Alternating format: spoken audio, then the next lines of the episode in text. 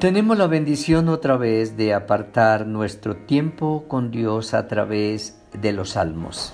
Cuando estamos en este momento, tenemos que reconocer que en la misericordia de Dios nos incluyó para otro día aquí en la tierra. Otro día de vida, de, de actividades, sin duda otro día de circunstancias. Circunstancias tristes, desalentadoras, pero circunstancias de salud, de familia, de bendición, de trabajo, de escuela, de ir y venir. Es decir, un día que se mueve dentro de la temporalidad, de la cotidianidad, del qué hacer en la historia. Y todos los días tienen sus más y sus menos. Pero para nosotros, los hijos de Dios, los que en su misericordia formamos parte de su familia, los que le reconocimos como nuestro Señor y nuestro Salvador. Cada día tiene un ingrediente nuevo y es la seguridad, es la certeza de que por difícil que sea un día, nos trasladará a un día de esperanza y de bendición, a un día de perfección, a un día donde todas las cosas cobrarán un giro de tal manera que entraremos en la vida completa y perfecta, en la suplencia absoluta de todo lo que se puede necesitar y desear, de la paz del alma, de la seguridad eterna espiritual y de la perfección de un cuerpo biológico ajeno, exento al dolor, al, al, deterioro, a las lágrimas, al temor, a la ansiedad y a la misma muerte. Por eso el cristiano descarga la carga de cada día en el Señor, en la palabra de que no os afanéis por el día de mañana. Basta a cada día su propio mal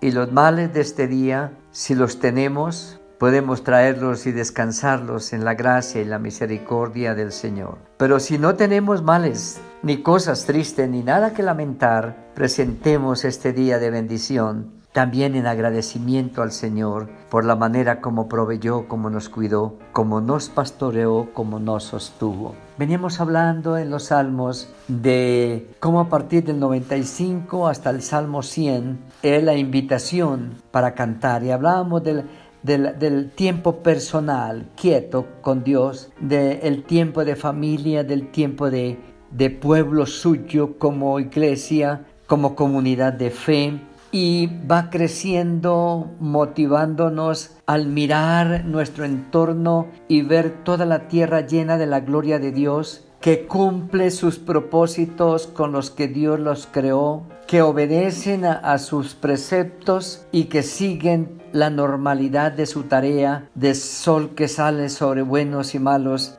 lluvia que desciende sobre justos e injustos, aire que produce vida a fieles e infieles, y la tierra que produce sus frutos, sus bendiciones para toda la creación. Quiere decir que cada día es un día para agradecerle al Señor y para prepararnos para las actividades del siguiente día, cualquiera que sea la actividad que venga, porque entraremos en un día nuevo en la compañía, en la bendición, en el respaldo, en el apoyo del Señor. Por eso, únanse, dice las canciones, con el mar, con la luna, las estrellas, el sol, con la creación de nuestro hábitat y nuestro entorno. Canten, adoren, agradezcan, expresen agradecimiento al Señor. El Salmo número 98 habla de cante las canciones que ha cantado, pero él dice cántico nuevo y no necesariamente necesitamos componer un nuevo canto para que sea nuevo, sino que entonemos nuestros cantos con un nuevo estilo, con un nuevo propósito, con una nueva esperanza. A veces cantamos sendas Dios hará donde no las hay, pero como que no lo creemos de verdad. Cántico nuevo es creer que yo no veo una salida, pero Dios la tiene. Cántico nuevo es que en medio del desierto hay manantiales de aguas ocultas que yo no he visto, que en el caminar en la vida veo dificultades y luchas, pero Dios tiene para mí sorpresa de bendición. Cántico nuevo, recordando que así como Dios fue fiel en el pasado, lo es fiel ahora y lo será en el futuro. El versículo 4, cantad alegres a Jehová toda la tierra. Es prácticamente el mismo Salmo 100. Levantad la voz, aplaudid, cantad salmos, es decir, exprese la adoración con todo su, toda su integridad, con la mente, con el espíritu, con el alma, con el cuerpo. Use instrumentos si lo sabe usar, lo sabe tocar. Suene las trompetas, están recordando las fiestas que celebraban de las trompetas de la luna nueva, de la Pascua, del día de reposo. Era donde llegaban para adorar y servir al Señor. Y está hablando brame el mar y su plenitud. Ese mar que aparentemente era imposible de cruzar, alabó a Dios, presentó reverencia a Dios retirándose, abriendo espacio